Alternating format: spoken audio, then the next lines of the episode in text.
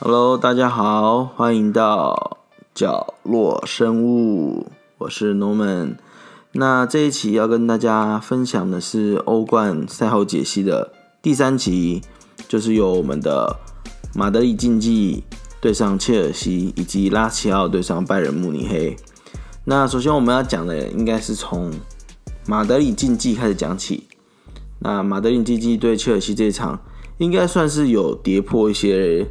人的眼镜。我觉得应该是蛮呃，我认为啦，就是蛮跌破我们一开始分析的概念。当然不是说我们分析的本来就应该要准，而是当初我们在讲这两队的解析的时候，我们有讲到切尔西那个时候的状态确实是，甚至我那时候切尔西只能排在英超第第第第九，我如果没记错。对，但现在的此时此刻，切尔西已经今非昔比啊！已经排到了第五名，而且是五连不败，四连胜。对，现在真的是随便踢随便赢。但是其实为什么我们会对马德里竞技这么样的有信心？是因为马德里竞技的境况其实真的是好到不行再好，他们自己在西甲的排名一直是位于第一名的状态。其实就是因为到现在还领先第二名的巴塞罗那还有两分之差，而且他是少赛两场。所以其实我觉得马德里竞技这个赛季的状态应该没有人会怀疑，所以我们应该就觉得说他的表现会转移到欧冠里面。对，那没有想到的是，切尔西换了一个新教练之后，转变幅度会如此之大，就是仿佛他们一开始在兰帕德执教的时候，仿佛是每个人只有肉灵呃只有肉体在踢球，灵魂都不在。没想到换了一个教练之后，他们把灵魂给找回来了。那这边我其实有看到非常，我当初在讲马德里竞技的时候，我不知道你们有没有认真听，我就讲过，究竟是马德里竞技厉害，还是我们的 Felix 厉害？因为 Felix 上场之后，马德里竞技是没有在欧冠赢过球的。那我们的我们的教头就不信邪，我们的 Felix 在这一场首发 输球了，我相信他下一场应该不会首发了。我认为会了，认为这样，我认为他还是会。但其实他的状态是自己是踢的非常好啦，但可是这一场就就是一个以一个迷信的角度来看待这件事情的话，确实是有点 但是这场如果你有去看的话，其实马德里竞技整场都不在状况内，光射门的次数只有六次，射正次数只有零次，控球率只有百分之三十六，传传球成功率只有百分之七十五。其实他们的控球率落后这件事情对他们来讲影响不大，因为他们比较多的进攻有时候会靠一些快攻反击，让苏亚雷斯去持球，甚至去传导给其他前锋去做射门。对。所以这个应该影响不大，但是射正次数零，零，这就是我刚才要讲到的问题。呃，相比切尔西，呃，相比切尔西啦，就是虽然切尔西射门次数还是比较多，然后肯定射正次数也一定不可能是零，不然的话他们也不会进球。只是单论这个目前这个角度来看的话，真的是马德里这一场完全跟也是跟他们西甲状态差异非常的大，太大，我大到我刚才已经不知道用任何言语去形容它。判若两队，完全不一样。但其实很多的东西细节我们可以看得出来，能理解为什么马德里竞技这一场有点水土不服。第二件事情是，以往在马德里竞技在进攻的时候，其实他们会给，因为他们防守的时候会给对方非常大的压迫，但这一场好像是倒过来了，反而是切尔西给他们非常大的压迫。我们从哪一点看得出来？就是切尔西的犯规次数有二十一次。你犯规次数高，相对一定是你去的身体接触更多，对然后甚至去给人家压迫更多。那他也是很厉害，他二十一次至少没有换到什么红牌，也没有换到什么黄牌，所以这件事情可以看得出来，整场切尔西的防守是非常非常的积极的。对，那相比相比马德里竞技切尔西这边，说真的，他们就是进攻真的是非常的，也不能说流畅，但是至少有序，应该这么说。因为相相较之下，他们射门次数十一次，射正是五次的情况下，其实他们是真的就是整个数据看起来，他们确实是比较有机会，而且他们确实也把握到这些机会。那当然，你可以说他们确实也是只进了一颗球，但是你要想的是，他们真是对上状态，近期状态真的是很好的，就是一不能说近期啦，就是这个赛季至少到目前在联赛中，呃，状态很好的马德里竞技，那他们竟然。在第一场的时候可以拿到一颗球领先，其实大家就不需要，我认为就是不太需要担心现在切尔西的改变，因为其实赛前比较多人会担心的是切尔西在大赛前戏，然后剩下其就是如果我没记错，他们是在这一场比赛前五场还前六场换的总教练，其实大家会有比较多担心，因为毕竟一你不知道你换了总教练会有什么样的成效，那。可能就只能说，可能切尔西的球团高层在当下认为，呃，相较换一个教练，我也宁愿不相信兰帕德来继续执教。而且真的有时候看这样就有种感觉是，换帅跟换将比起来，其实换帅的影响是更大的。但是可以理解是，如果这么短期就可以这么好，比起说教练厉害，我相信是因为教练的体系刚好也适合这批的球员。所以才可以磨合的这么样的快速，然后这么样的好。那其实在这次这个切尔西的进球里面，这非常关键的人呢，就是一个时代的眼泪啊。对，我们的 Oliver 吉鲁哥，吉鲁大哥真的是这些球为什么说是时代眼泪？不只是他的进球非常的有代表性，而且自己曾经也是法国国家足球队的一员。那也有，现在也是吧。我记得好像现在也是，已经没有踢了吧？没有征召他吗？还是应该是没有，因为我记得他在二零一八年世界杯的时候有在法国队大名单，但是好像没有什么后续就没有什么出赛，这我不太确定啊。但我觉得为什么会说他是？呃，非常标志性，非常代表，因为毕竟他今年也三十四岁，年纪是有点大啊，是没有错。而且其实大家仔细，如果有有有空或是有机会的话，其实我认为大家可以去看一下那个赛事进化，就是他的这颗金球，一个三十四岁倒挂金钩。我你不讲，我以为他在跟 C 罗致敬。确实，而且这进球不是一般进球，是倒挂金钩。对，这真的是非常非常。难做到了一件事情，但我觉得也是因为他非常有经验，所以在那时候做一个临时这样子的一个处理，那也获得这样子一颗非常宝贵的进球。对，那我觉得以这个系列赛来讲，我自己反而现在会看好切尔西，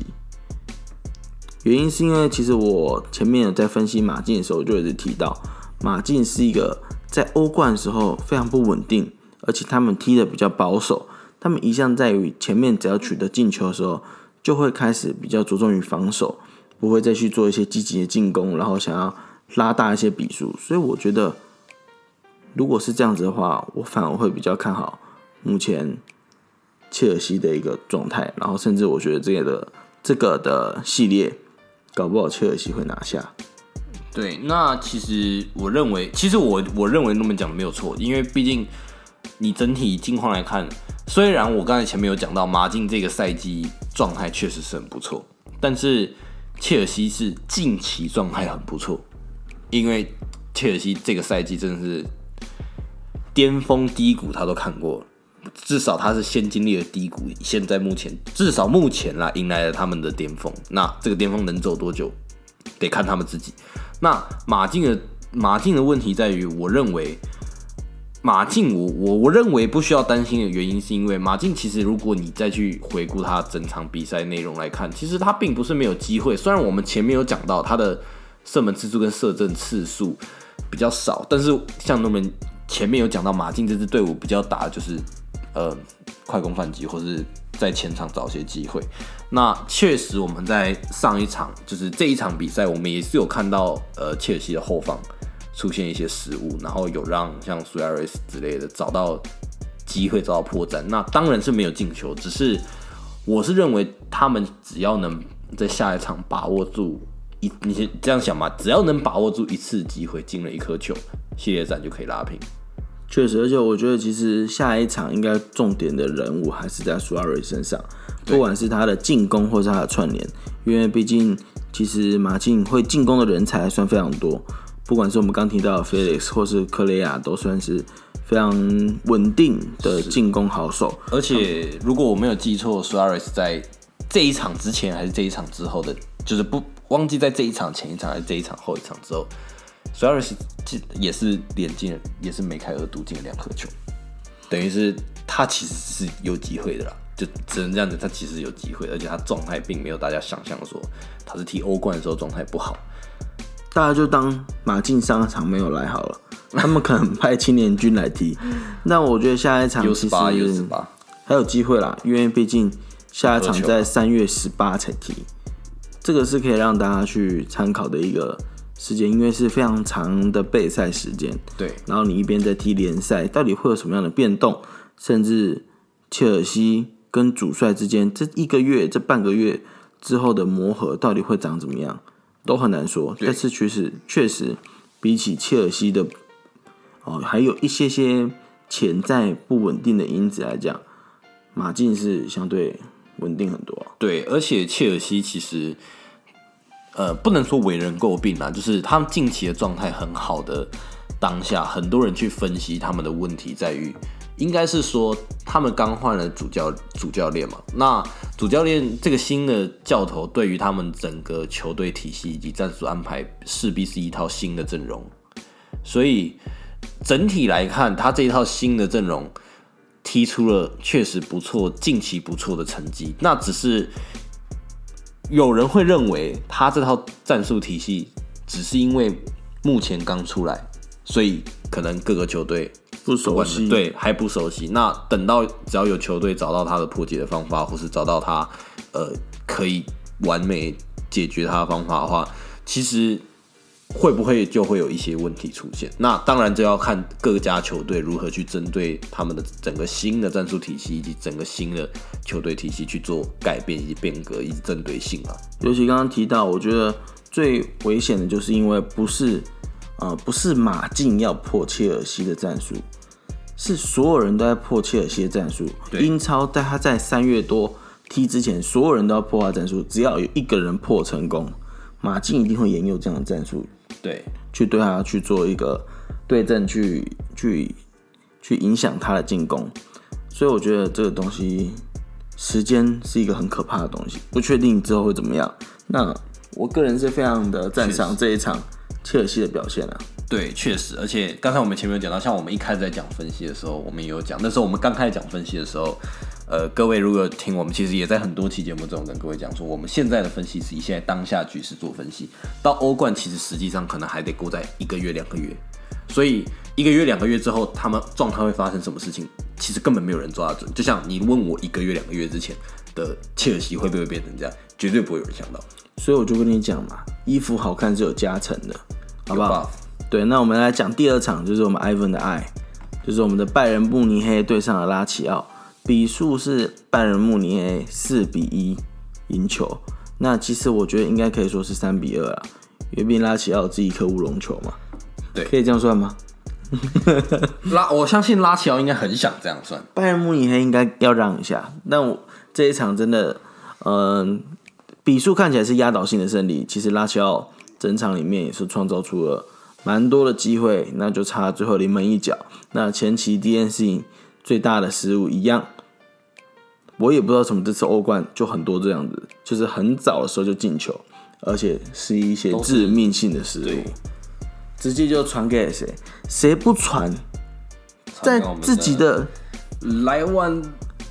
多夫斯基对啊，在自己的后场传给我们的莱万，那莱万也在这颗进球之后，正式的成为欧冠史上第三名的啊进球数排名第三，独占第三名。那这场没有悬念，真的后面的一些哦，可能我因为有时候这场我我只有看赛事精华，其实就看得到，感觉好像是一面倒。那自己在回来看一些数据的时候，发现其实。拉齐奥的表现应该也不不差，毕竟他有十四次的射门，有五次的射正。那他的传球成功率啊，或是他的控球率，其实跟拜仁没有差异太大。所以我觉得应该这场是还是有一些些对抗性在的。对，那其实像前面都没有讲到，其实，在他们两队在各项数据上其实都是差不多的啦。那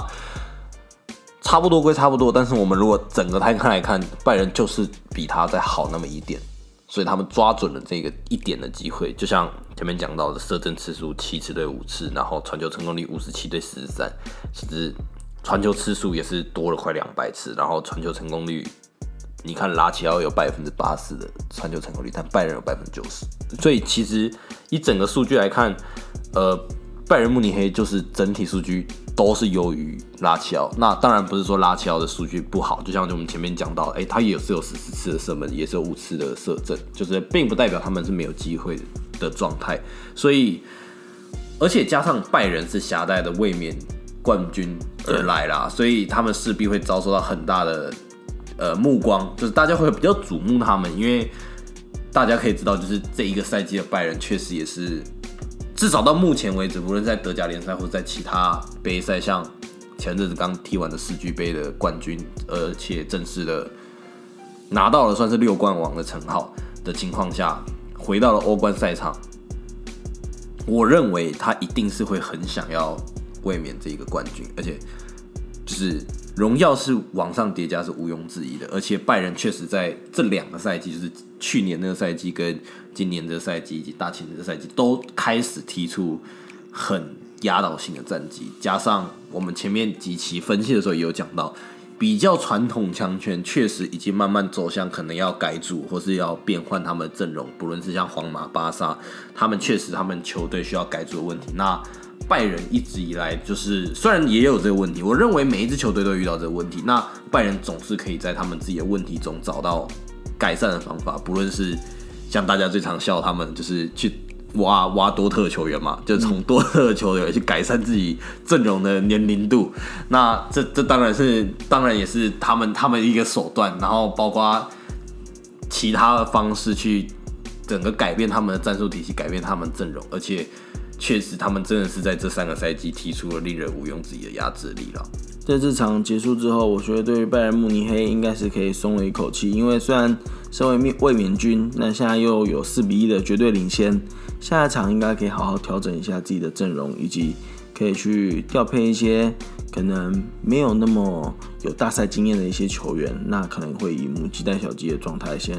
让这些球员更有一些实战的一些经验。对，那。其实拜仁慕尼黑没有什么太多问题，其实他们自己最大的问题其实一直都不在于对手，都在于他们自身。就像我们前面分析讲到的赛前解析啊，或是一些其他分析讲到的，拜仁慕尼黑最大的问题其实在于他们自己轻敌的程度啊，就是放牛班也有出天嘛。我们前几集都一直有讲到，就是他们对于他们来说，其实他们只要不要轻敌，然后稳扎稳打，基本上不太会出什么。太多的、太太大的问题出现，